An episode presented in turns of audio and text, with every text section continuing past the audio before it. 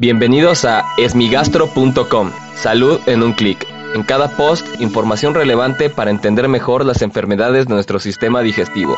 Bienvenidos. Hola, ¿qué tal? Soy Norberto Chávez y les doy la bienvenida a esmigastro.com. En este podcast daré respuesta a las dudas que tienen sobre las enfermedades del aparato digestivo.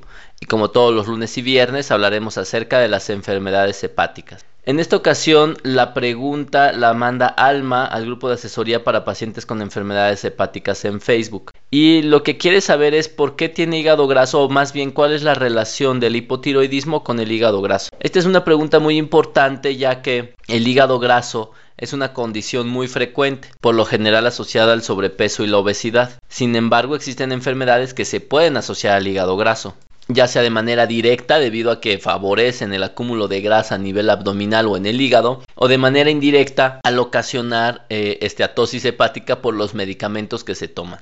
Eh, nos vamos a enfocar un poco al hipotiroidismo ya que es una condición bastante frecuente. Y en el hipotiroidismo las personas pueden tener, entre muchas alteraciones, elevación de los triglicéridos. Estas elevaciones de los triglicéridos pueden favorecer el acúmulo de grasa dentro del hígado y favorecer la esteatosis hepática.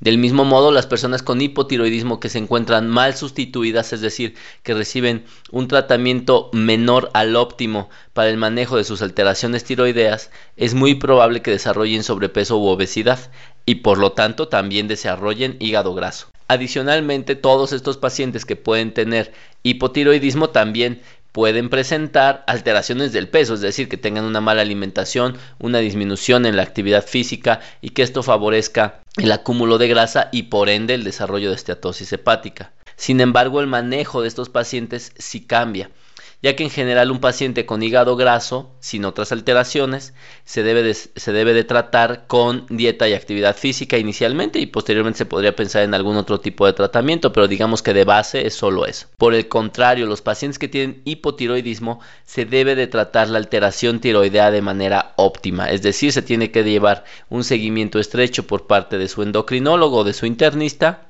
con el objetivo de poder dar una dosis precisa y adecuada de hormonas tiroideas que le permita al paciente tener un adecuado metabolismo y por ende una reducción en el sobrepeso y obesidad secundario al hipotiroidismo y obviamente que la grasa en el hígado no se acumule de manera excesiva.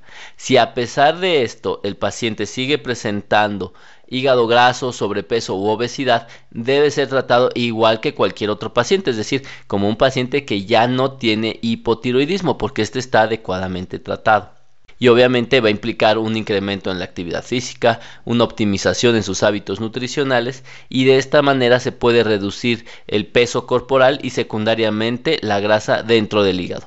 Pero es muy importante que se controle adecuadamente la tiroides como primer paso para el manejo de este tipo de pacientes, ya que de otra manera el trabajo puede ser excesivo y los resultados mínimos. Muchas gracias a Alma por enviarnos esta pregunta al grupo de asesoría para pacientes con enfermedades hepáticas en Facebook. Si tienen alguna duda, los invito a que escuchen los episodios previos. Y si aún tienen algo que no les haya quedado claro, en el sitio web www.esmigastro.com encuentran formularios a través del cual pueden enviarnos su pregunta. Gracias por haber escuchado este post.